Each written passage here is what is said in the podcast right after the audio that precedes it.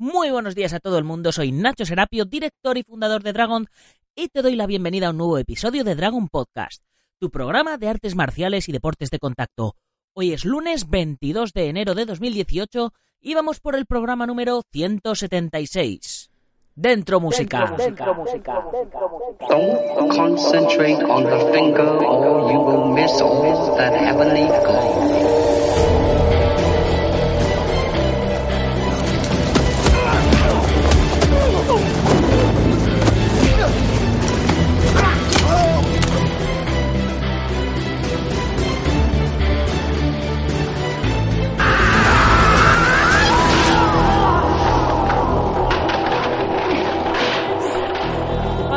De semana que hemos tenido, chavales. Y es que, aparte de todo lo sucedido en el mundo de las MMA, en UFC y en Bellator, que nos lo contará el becario Fran Zambrana, como siempre en su sección, ha habido entrenamientos, seminarios y un montón de actividades y noticias. Por otro lado, hoy comenzamos el cuarto ciclo de cursos ya dentro de la comunidad Dragon, con la primera lección del curso de nutrición. Un curso muy especial porque va a ser interactivo. Va a ir en paralelo al curso de preparación física que empieza mañana y yo lo voy a hacer en paralelo con vosotros, semana a semana, para que se vayan viendo los resultados a través del reto de los 100 días que os propuse a principios de año. Y en el blog, a las 18 y 18, tendremos también la decimotercera parte, penúltima entrega del ciclo ya, de defensa personal íntegra del SIFU Francisco Javier Hernández. Ya sabéis, a las 10 y 10 de la mañana todo el mundo atento al curso de nutrición porque empezamos a contar cómo tenemos que alimentarnos correctamente. Por cierto, a todos los que estáis esperando la revista de enero, la de, la de Chuck Norris, esta semana me llega entre mañana y pasado y con las mismas os las pongo de camino a todos. Disculpar el retraso, pero ha habido problemas con la imprenta porque es la primera vez que trabajamos con esta imprenta después de que hemos salido de los kioscos. Y posiblemente sea la última vez que trabajemos con esta imprenta. Ahí lo dejo. Solo deciros que la de febrero va a ser bastante más puntual, es decir, que casi os van a llegar las dos revistas juntas. Porque la de febrero ya está casi, casi, casi acabada. Si no es esta semana, será la que viene que os diga ya quién sale en portada y contenidos y podréis comenzar a hacer vuestra reserva. Ya sabéis que la manera de conseguirla es comprándola a través de la web o mediante suscripción anual. O lo que yo recomiendo siempre, uniéndoos a la comunidad Dragon por 10 euritos al mes, o lo que es lo mismo, 0,33 céntimos de euro al día, la mayor comunidad de apasionados de las artes marciales y deportes de contacto, donde tendréis acceso a la revista Dragon Magazine en versión digital y además os la enviaré en papel a vuestra casa y además acceso a nuestra plataforma de cursos online con más de 236 vídeos ya. Y cada día uno más, más de 20 libros para descargar, 15% de descuento en material de entrenamiento, gastos de envío gratis y un montón de cositas más como la zona privada que tenemos por ejemplo en Facebook solo para los miembros de la comunidad donde pueden hablar con todos los maestros eh, que hacen los cursos con todos los maestros también que escriben en la revista y además entre todos los miembros de la comunidad. Y por supuesto también os recuerdo que si tenéis algún tema sobre el que queráis que tratemos en la revista, en el blog, en el podcast, eh, alguien a quien queráis que entreviste, algún curso que queráis para la comunidad, en fin, lo que queráis, podéis sugerirlo en dragon.es barra ideas y votar las ideas que más os gusten de las que están ya sugeridas por otros oyentes. Y una vez hecha la introducción, vamos con las noticias. Dentro música.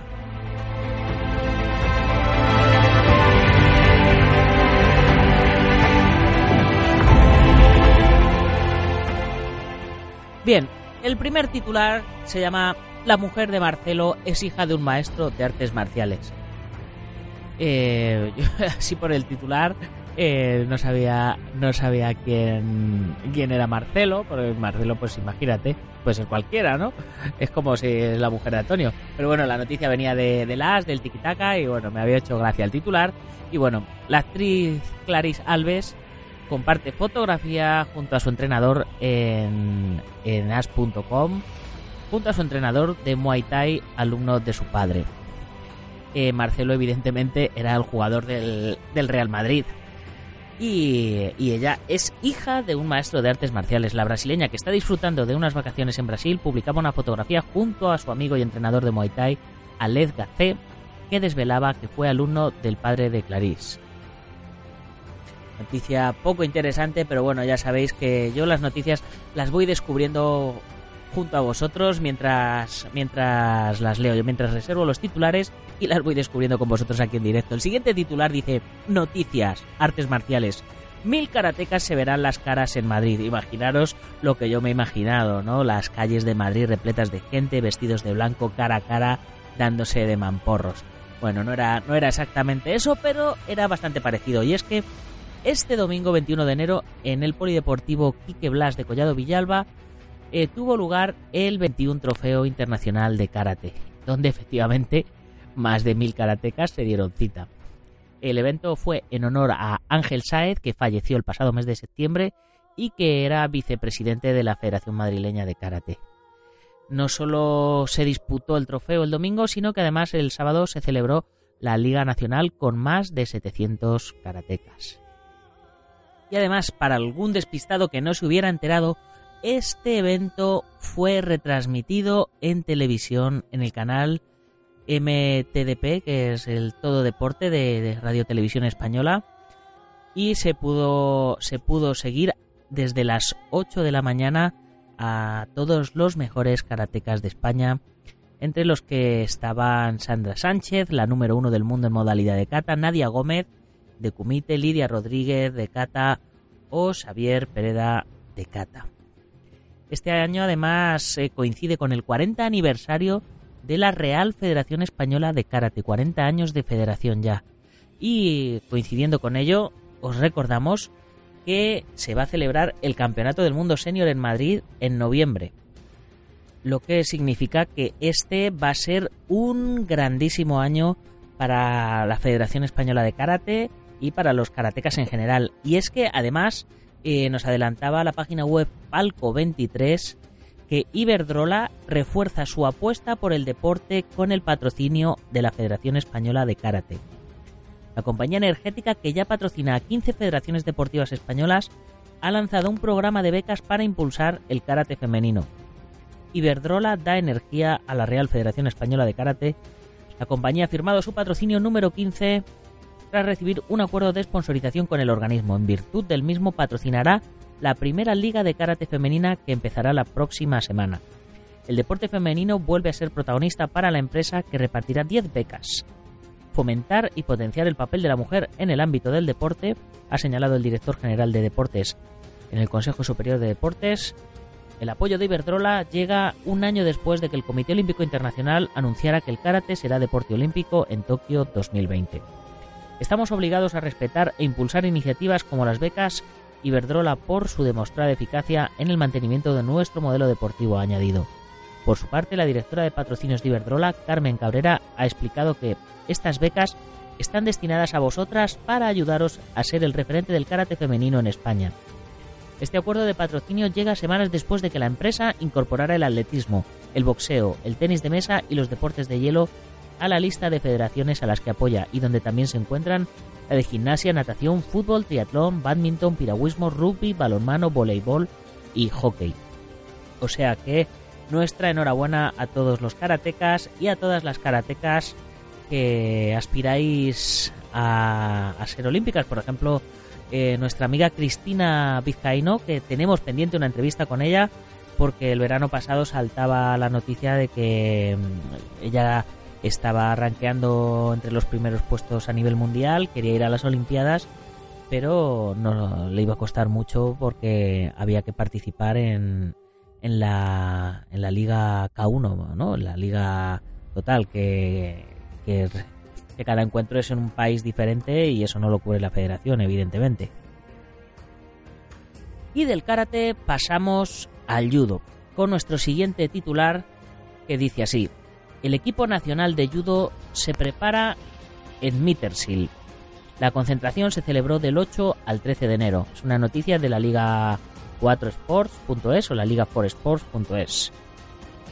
El equipo de judo de la Federación Española de Deportes para ciegos, compuesto por Sergio Ibáñez, Borja Paisa, David García y Álvaro Gavilán como deportistas y Alfonso de Diego y Raúl Clemente como técnicos, ha participado en el Training Camp organizado por la Federación Europea de Judo en Mittersill, Austria, donde se citaron más de 1.200 judocas de 47 países, tanto en categoría masculina como en femenina. Mira, pues aquí en, en Austria los judocas la pudieron liar más grande que los karatecas en Madrid. Los entrenamientos en doble sesión de mañana y tarde han sido de una calidad y dureza enormes. Los judocas españoles han tenido la oportunidad de combatir con campeones de Europa, del mundo e incluso olímpicos, como es el caso de algunos judocas rusos, georgianos y checos que se encontraban entrenando en la, en la localidad austriaca. Las sensaciones y el feedback de los deportistas y entrenadores han sido excelentes, Así que intentaremos seguir en la línea de asistir en la medida de lo posible al mayor número de eventos de este tipo a fin de aumentar la cantidad y calidad de entrenamiento del equipo nacional. Con esta actividad comienza la temporada 2018 que tendrá como colofón el Campeonato del Mundo de Judo IBSA que se celebrará en noviembre en la ciudad de Lisboa. Pues súper interesante esta noticia eh, de deportes para ciegos. Eh, eh, a mí esta gente es que de verdad me, eh, me motivan un montón. Voy a ver si encuentro los nombres de algunos de estos deportistas y los traigo para el podcast, para entrevistarlos o para la revista, porque eh, tiene que ser todo mi todo mi, mi bueno no voy a decir envidia porque no me gustaría estar ciego pero jolín son es súper admirable lo que lo que hacen la siguiente noticia eh, nos, la trae más taekwondo, más tkd, más tkd.com y eh, es muy interesante a nivel político porque dice que el taekwondo juega un papel fundamental en unión de las dos Coreas. Las dos Coreas volverán a unirse gracias a los equipos de exhibición de sus diferentes modalidades de taekwondo. Ahora lo harán en Pyeongchang, al este de Seúl, en Corea del Sur. Es, es una cosa, una noticia muy interesante la división ideológica del paralelo 38 en Asia vuelve a ser un asunto abstracto cuando de división de Corea se trata. El taekwondo, nuevamente, es el responsable de unir al norte con el sur. En efecto, para los Juegos Olímpicos de Invierno, Pyongyang decidió enviar una representación oficial de la ITF y después de que la Federación Mundial de Taekwondo VT gestionara un acercamiento de conversaciones entre el norte y el sur, según la agencia internacional de noticias Yonhap. Corea del Norte acordó el miércoles 17 de enero enviar un equipo de demostración de taekwondo de unos 30 miembros a Pyeongchang, a 180 kilómetros al este de Seúl. El equipo ofrecerá actuaciones tanto en Pyeongchang como en Seúl durante su estadía. Las dos partes decidirán un horario específico más tarde. Los Juegos Olímpicos de Invierno serán del 9 al 25 de febrero en Corea del Sur y sería la tercera vez en menos de tres años que el taekwondo reúne a los miembros de los equipos de exhibición de ambas federaciones.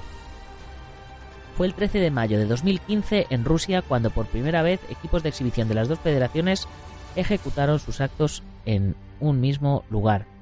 Es que es súper interesante esta noticia porque por un lado eh, se junta el, norte, que como sabréis está con una dictadura con el sur, y por otro lado se juntan las dos federaciones mundiales de taekwondo, la ITF y la WTF, que ya no es WTF, ahora es WT. Así que, eh, pues nuestra enhorabuena por, por esta noticia porque eh, lo que necesita el deporte y el arte marcial es unión y no disgregación. Y muestra de unión ha sido el evento que se ha realizado este pasado fin de semana por la asociación Takame, un entrenamiento multidisciplinar de artes marciales tradicionales con maestros de gran prestigio en el budo internacional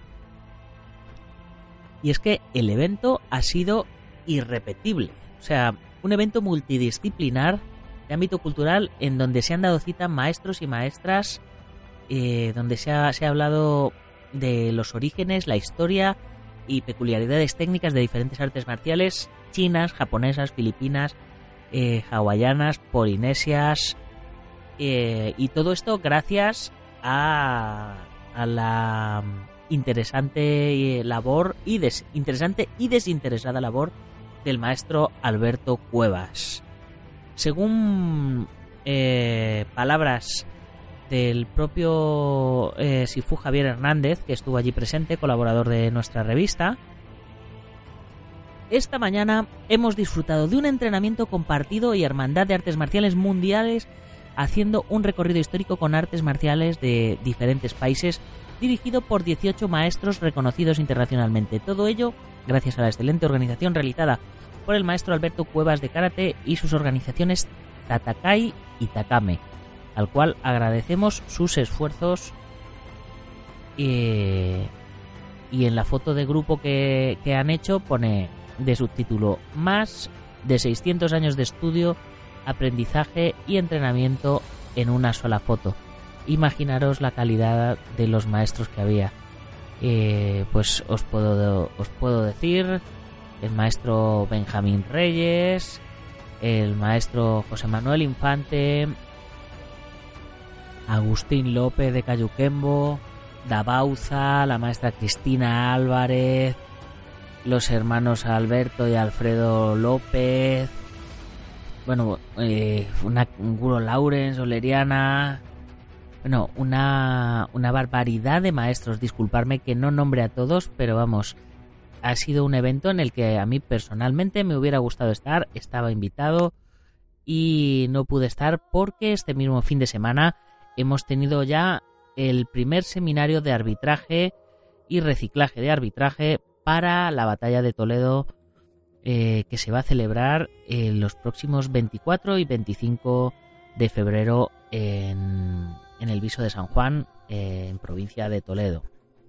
Eh, un evento que, como ya sabéis, todos los años aglutina un montón de disciplinas, formas tradicionales, creativas con armas, sin armas, combate al punto, combate continuo, combate con armas, exhibiciones, grandes finales, en fin, un montonazo de cosas. Bueno, pues eh, este fin de semana ha habido el primer, el primer, el primero de los tres seminarios de, de arbitraje que se realizarán para que el evento fluya como tiene que fluir y se han puntualizado detalles técnicos y bueno, pues la verdad que ha estado muy bien. No, me, ha, tenido ocupado, por, con lo cual no he podido ir al, otro evento, porque todavía no he aprendido el don de la ubicuidad. Pero bueno, también ha sido algo importante que se ha realizado este fin de semana.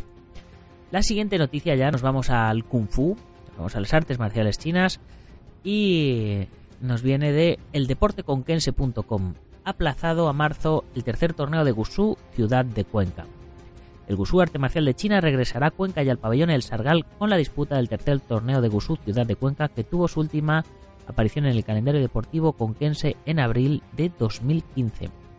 Organizado por el gimnasio Lao Ya y el Centro Era de Artes Marciales, volverá a reunir los mejores competidores de todo el panorama nacional. Así, si bien en principio se iba a celebrar el próximo 27 de enero, la organización ha decidido aplazar por motivos ajenos a ellos su disputa para el mes de marzo aunque la fecha exacta se desvelará en próximas fechas. Iba a participar en este evento, iba a hacer mi debut en, en Sandai y en, y en Kindai, en Semisanda, pero como se ha cambiado, eh, me ha quedado con este fin de semana libre, que precisamente este próximo fin de semana se realiza el torneo, el cuarto torneo Open Villa de los Realejos, eh, que ya la semana pasada en el podcast entrevistamos a uno de los organizadores, al maestro Luis Cruz. Así que eh, me voy a lanzar para allá. Ya que tengo el fin de semana libre, me voy a Tenerife este fin de semana a apoyar en lo que pueda a mis compañeros tinerfeños. Y pasamos a la siguiente noticia. Seguimos hablando de, Kung Fu y de artes marciales chinas y nos llega un titular que dice que China promoverá las artes marciales entre los niños. La noticia viene de SpanishChinhuanet.com y dice, expertos en artes marciales a lo largo del país se reunieron en un seminario para discutir medidas con el fin de promocionar la cultura tradicional china entre los niños. El próximo 1 de junio, un millón de muchachos participarán en representaciones de artes marciales en un centenar de ciudades para conmemorar el Día del Niño según el Plan de Desarrollo de las Artes Marciales para 2018-2020, revelado en un seminario celebrado el domingo en Beijing. Evidentemente, estamos hablando de artes marciales chinas, no van a promocionar karate ni judo.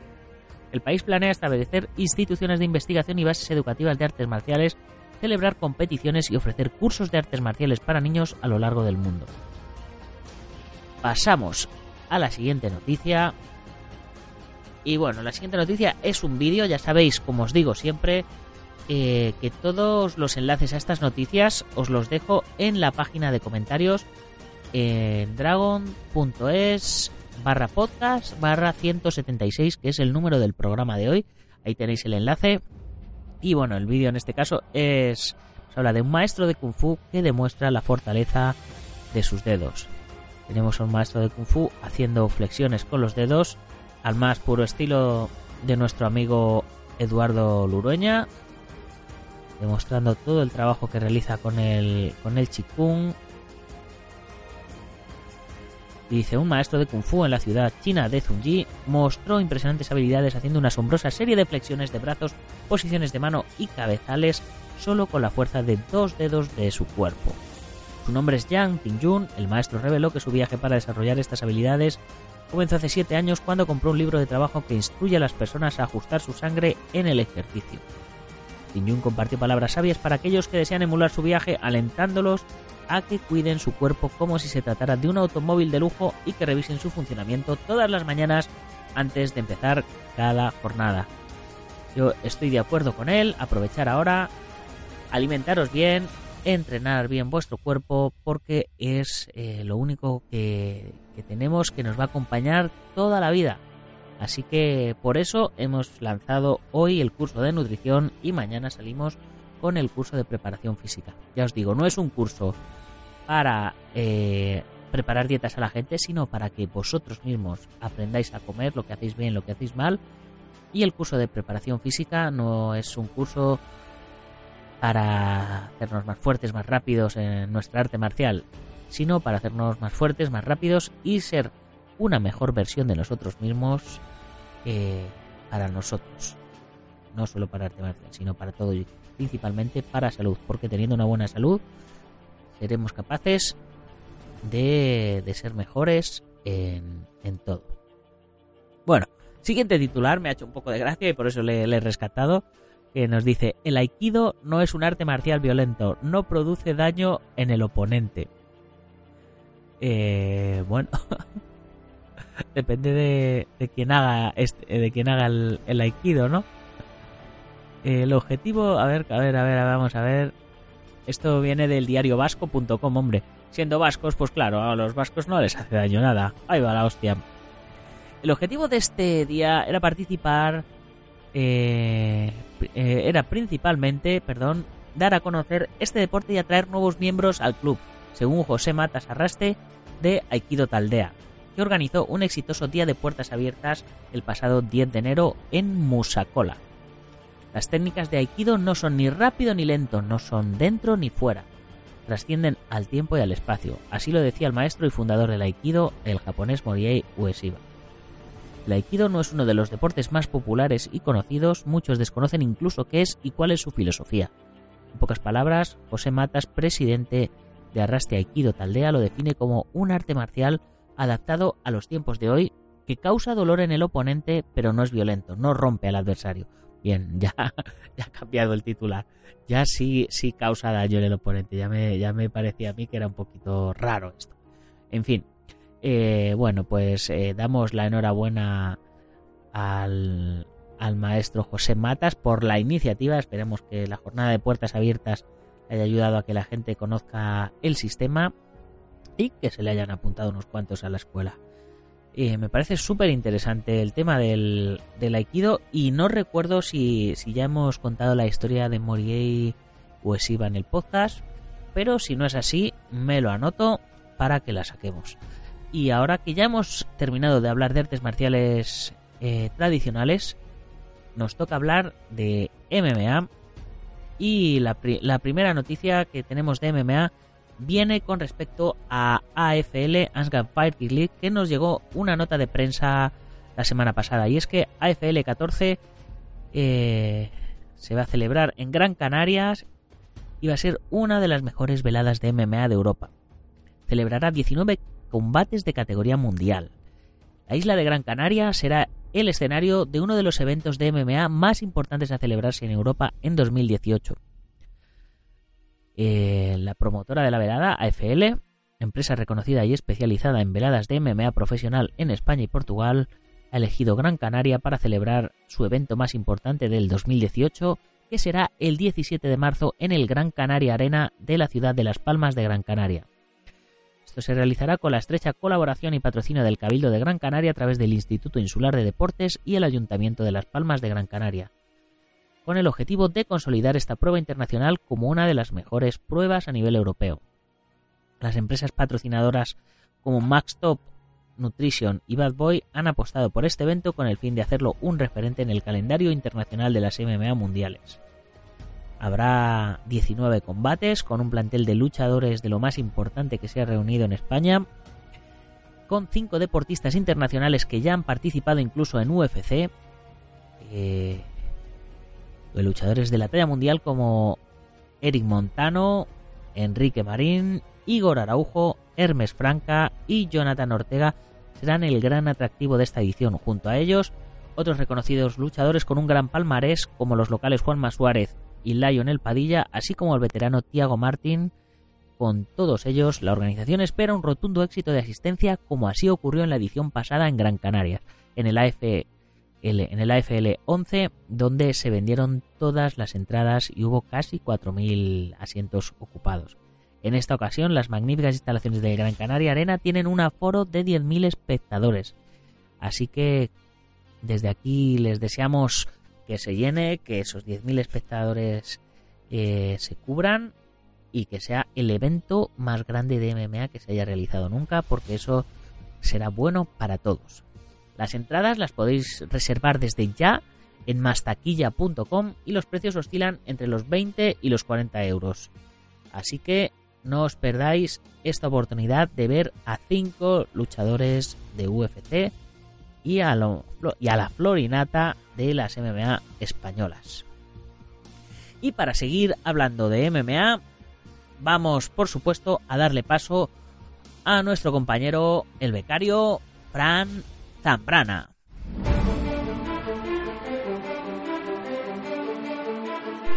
Muy buenas a todos y en especial a Nacho Serapio, soy Francisco Javier Zambrana Durán, arroba Fran Zambrana en Twitter, Francisco Javier Zambrana Durán, por allá, por los senderos de Facebook, de la gente hace trail, hace running, eh, ve la UFC, yo que sé qué es lo que hace la gente por allí por Facebook. Y bueno, hoy traemos el resumen del UFC 220, un UFC que ha sido la leche, que ha sido la caña, y en el que, bueno, pues no ha habido suerte, y como contábamos anteriormente en un UFC 217, ahora mismo lo que acaba de ocurrir, lo que ha ocurrido este fin de semana, es que no han habido ningún tipo de cambios de títulos ni siquiera han habido eh, intenciones eh, de los participantes, de los aspirantes al nuevo título, de conseguirlo. ¿Por qué? Porque sencillamente ha habido un dominio espectacular, tanto por parte de Steve Miocic como por parte de Daniel Cormier, en el TD Garden, en el que se ha celebrado este evento de la UFC. Steve Miocic eh, consiguió la victoria frente a Francis Engano, un tipo que le sacaba un total de 8 kilos que se dice pronto, eh, 8 kilos y medio, los que, bueno, que dio en la báscula, 119 eh, kilos por los 111 de, de Steve Miocic y que, bueno, pues eh, con incluso eh, un reinado que había tenido ya Steve Miocic, que había sido, bueno, cuestionado por algunos y querido por otros, por otros algunos y tal vez por muchos, pues coronó eh, con este título, con este nuevo campeonato del peso pesado, que hoy en día es considerado como uno de los más importantes y como uno de los que, digamos, se está renaciendo en esta UFC. Para hacer un vistazo rápido en este, en este duelo, tenemos que, irnos en primer lugar eh, a un pequeño repaso por todas las rondas, es decir, eh, ver lo que ocurrió realmente ronda por ronda. fui recopilando un poco lo que fue ocurriendo y llegué a la conclusión de que realmente lo que había marcado eh, punto por punto, este combate ser los, los takedowns. Eh, en la primera ronda vimos un total de 3 takedowns por parte de, de Steve Miocic, pero en la segunda también eh, se le sumó a esto un total de 23 de 26 golpes asestados cuando proporcionó la estadística en la UFC y 4 de 24 por parte de, de Francis Ngannou. Esto claramente declinó la balanza a favor de, del luchador estadounidense nacionalizado por Estados Unidos y originario de, de Croacia y sobre todo lo que lo determinó fue la inteligencia. Una inteligencia que lo llevó a encajar ya la ronda 4 102 golpes eh, en el suelo después de estos clinches y de estos eh, takedowns, como decimos, desequilibraron la balanza por completo e hicieron del combate perfectamente suyo. Y bueno, pues eh, simplemente eh, a título personal, un dato pequeño es el hecho de comentar que bueno, que Francis Ngannou se encontraba un poco más para allá que para acá y terminó en las rondas 3 y 4 completamente deshecho, yéndose hacia, su banquillo camerunés eh, con eh, cierto aire cabizbajo y sabiendo perfectamente que la decisión de los jueces iba a ser un 50-44 triple, porque todos declinaron lo mismo y eh, vieron el, el combate de la misma forma. Igualmente también tuvimos por otra parte, y aquí sí que voy a ir un poquito más rápido con el tema de Daniel Cormier y Volkan Echemir, no porque el combate eh, merezca menos análisis, sino porque fue auténticamente un visto y no visto. Eh, Kevin McDonald, el colegiado, decretó el knockout técnico eh, cuando se bajó al suelo finalmente Volkan Echemir y terminó eh, Daniel Cormier asestando unos puños tremendos sobre su cabeza. Pero es que antes había castigado duramente al suizo y había hecho de él pues completamente un, trapo, ¿no? Con 10 años más Cormier eh, que este suizo, que Volkan Echemir, eh, y con 5 centímetros menos, que todo hay que decirlo, eh, controló mucho más porque, bueno, Echemir intentó buscar demasiado la distancia y eh, Cormier eh, entró con puños, sí, entró bastante bien.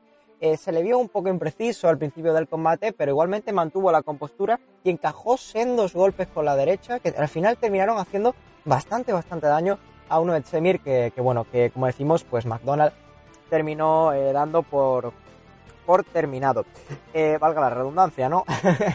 eh, bueno, por otra parte también tenemos que tener muy claro el hecho de que Calvin Qatar eh, derrotó a Shane Burgos en un tremendo combate por un knockout técnico que la verdad os invito a todos a verlos el round 3 eh, cuando todavía quedaban 32 segundos porque la verdad ha sido una de, las actuaciones de la noche pese a que se haya llevado el desempeño de la noche Daniel Cormier. Realmente Qatar demostró una solvencia impresionante en su, en su lucha y eh, finalizó a este, a este luchador, a Shane Burgos, eh, por un, un, knockout que fue completamente impresionante. Recordemos, bueno, que Qatar lleva invicto desde el año 2010 y que, bueno, era, digamos, el evento coco estelar, eh, digamos, estelar a los coestelar en el planteamiento de los títulos y que llevaba sin luchar, bueno, pues desde el duelo de Daniel Cormier frente a John Jones en la UFC el pasado 29 de julio. Así que básicamente el contrato que ha obtenido ha sido para luchar en el, en el evento en el que luchase Daniel Cormier con una misma diferencia de, de tiempo. Eh, por otra parte, también es eh, adecuado destacar que, bueno, que no solo terminamos aquí con la UFC, sino que seguimos la semana que viene, el 27 de enero, en el duelo de Jacare Sousa frente a Daniel Brownson. Eh, también, te, perdón, Derek Brownson. También tenemos que tener en cuenta que eh, el UFC Fight Night de Belém, de Brasil, se celebrará el próximo 3 de febrero frente a Lyoto Machida, el que se enfrentará a Lyoto Machida y Anders, y que finalmente el sábado 10 de febrero tendremos el placer de ver a Luke Rockhold frente a Joel Romero en este UFC 221 que se celebrará en Perth, en Australia. Y bueno, no tenemos que marcharnos este mundo de la UFC porque la verdad que este fin de semana ha estado bastante, bastante, bastante cargadito de noticias y de cosas eh, bastante interesantes, eh, ya que tuvimos también evento del Bellator, el Bellator 192 en el que Charles Sonnen derrotó a Clinton Jackson, a Rampage Jackson, por decisión unánime. Así también eh, sucedió lo mismo con Rolly McDonald y eh, Douglas Lima, ¿vale? Al cual eh, derrotó el ex luchador de la UFC para coronarse como campeón welter en tan solo su segunda lucha en esta liga que compite por ser mejor que la UFC o al menos por estar a la misma altura con grandes fichajes como por ejemplo fue el de Rory McDonald o como por ejemplo el de Charles Sonnen. Simplemente para terminar eh, es oportuno comentar una noticia que salió el pasado 19 de enero, eh, que salió el pasado viernes y que eh, realmente ha llamado la atención, ¿no? El hecho de que Cintia Calvillo ha dado positivo por marihuana y se enfrenta a una posible sanción de la USADA, la Comisión Atlética. El positivo, bueno, pues surge de una muestra tomada durante el periodo del UFC 219, el 30 de diciembre del pasado año. Y bueno, pues realmente esta luchadora se podría eh, enfrentar a un tema bastante peliagudo como es el dopaje, que ya hemos visto en este pasado 2017 que ha, que ha dado de lleno y que ha hecho bastante daño en la UFC. Y bueno, pues eh, tenemos aquí otro caso que realmente merece la pena destacar y que ya traigo eh, para adelantar que bueno, que en el 2018 parece ser que todo esto no ha acabado. Así pues, también, eh, obviamente, como no puede pasar, faltar en nuestro noticiario semanal, tenemos también nuevas que nos llegan de Oriente por parte de un Conor McGregor que muy probablemente terminará eh, luchando, según como dice Dana White, eh, frente a Khabib Nurmagomedov, pero todavía no sabemos nada, pese a que John Kavanagh ha eh, declarado que su staff técnico seguirá teniendo este cinturón y que mientras que la UFC no haga nada, seguirá siendo Conor McGregor el campeón, aunque obviamente, como todos sabemos, debería luchar próximamente. Como decimos, un fin de semana perfectamente cargado, un fin de semana que ha sido espectacular y que, bueno, pues solo para terminar un fin de semana que eh, da paso a la auténtica apocalipsis, es decir, al periodo de exámenes para los universitarios como nosotros, a los que mando un fuerte saludo, a los que les deseo una gran suerte y que se diviertan sobre todo despejándose con estos eventos de la UFC y de Bellator que han sido, la verdad, como siempre digo, crema. Así pues, nos vemos hasta la próxima y chao, chao.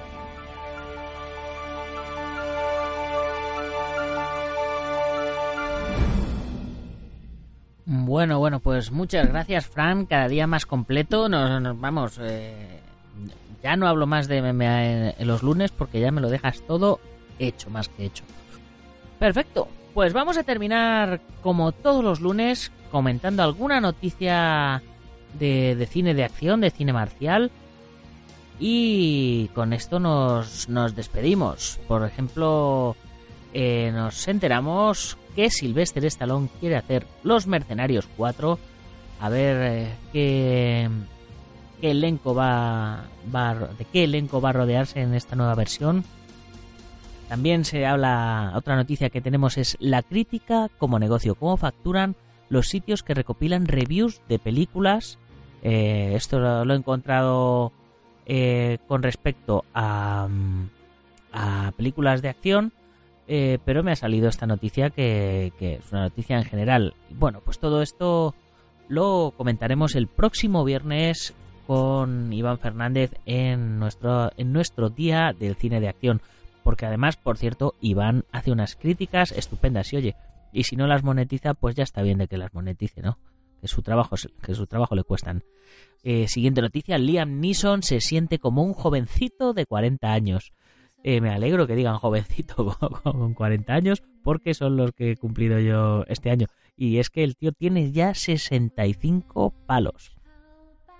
Esta noticia nos viene porque ah, se acaba de estrenar la nueva peli de acción que, se, que protagoniza Liam Neeson que se llama El Pasajero. Así que a ver si entre semana la veo y el fin de semana, vamos, y el, y el viernes la comento con, con Iván.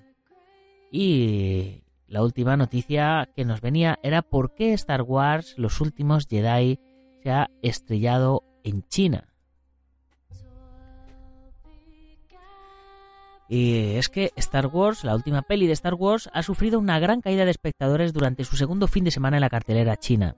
El primer fin de semana, la cinta amasó casi 29 millones de dólares en los cines del gigante asiático, una cifra que ya se valoró como escasa aunque lo peor llegaría pocos días después, es que el siguiente fin de semana solamente recaudó 2,4 millones eh, que vieron la película, lo que supuso una caída del 92%.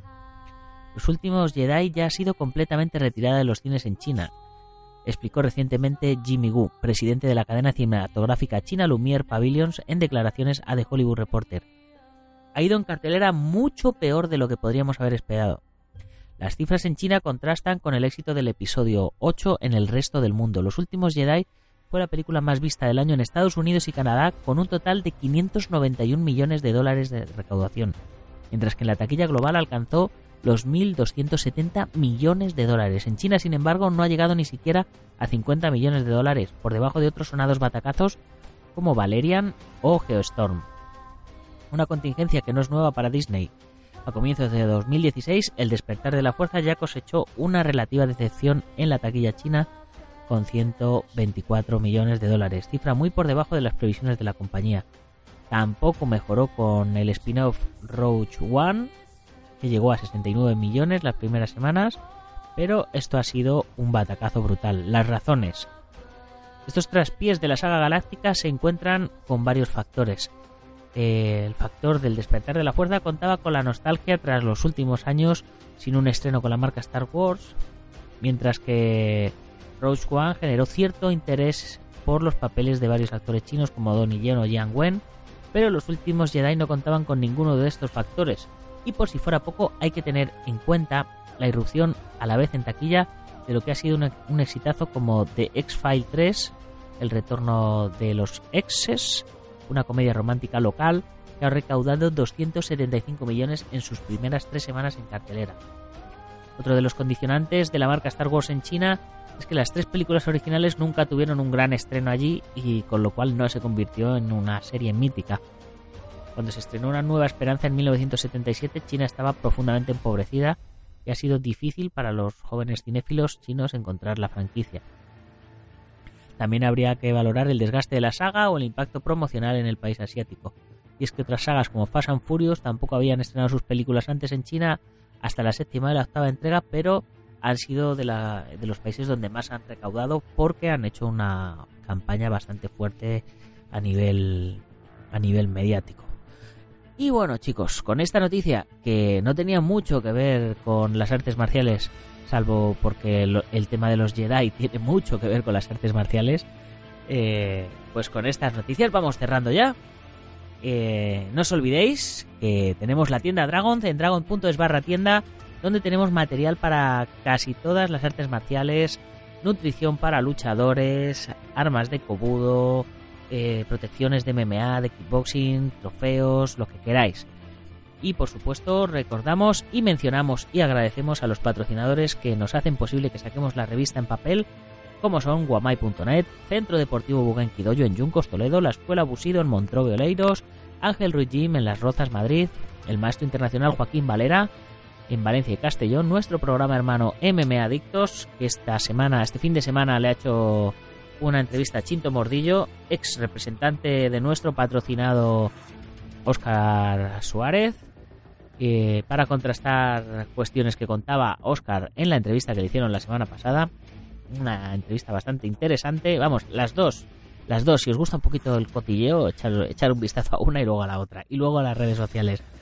Y luego haceros vuestra opinión el maestro Antonio Delicado de la Mitosa Internacional Coso Río Kempo Asociación, el Gimnasio Feijó en la zona de Río Rosas en Madrid y spaceboxing.com. Y por supuesto, a todos los lectores que habéis reservado la revista enero, que estáis esperándola y que ya está a puntito de llegar y que ya casi esta semana que viene vais a poder empezar a reservar la de febrero. Nos ha llegado una y ya, y ya está, ya, ya llega la otra. Disculparme de verdad porque estos son los problemas del directo. Ya sabéis que este mes estamos de pruebas, estamos de prácticas con, con el nuevo funcionamiento de la revista. Pero bueno, ya sabéis, yo lo que os recomiendo es que hagáis la suscripción anual así no tenéis problemas o que os unáis a la comunidad Dragon donde tampoco vais a tener problemas y además vais a poder disfrutar de todos los contenidos premium como los cursos eh, online, como la revista en digital, por supuesto la revista en papel, descuentos en la web, gastos de envío gratis, descuentos en seminarios, en torneos, todos los miembros de la comunidad Dragon podéis participar en la batalla de Toledo con el 50% de descuento en las inscripciones. En fin, un montón de, de, oportunidades para vosotros, chicos, ya sabéis.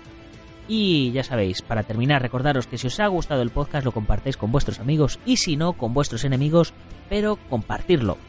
Muchas gracias por vuestras valoraciones de 5 estrellas en iTunes. A los que no, a los que no os las hagáis, a los que no las hacéis muy mal, chicos. Muchas gracias por vuestros like en iVoox y por vuestros comentarios que día a día me ayudan a mejorar el podcast, a posicionarnos mejor y a que más oyentes nos conozcan. Si tenéis alguna idea, ya sabéis, dragon.es barra ideas y nos la comentáis o votáis por las ideas que ya hay puestas. Y así más, hasta mañana guerreros. ¡Gámbaru!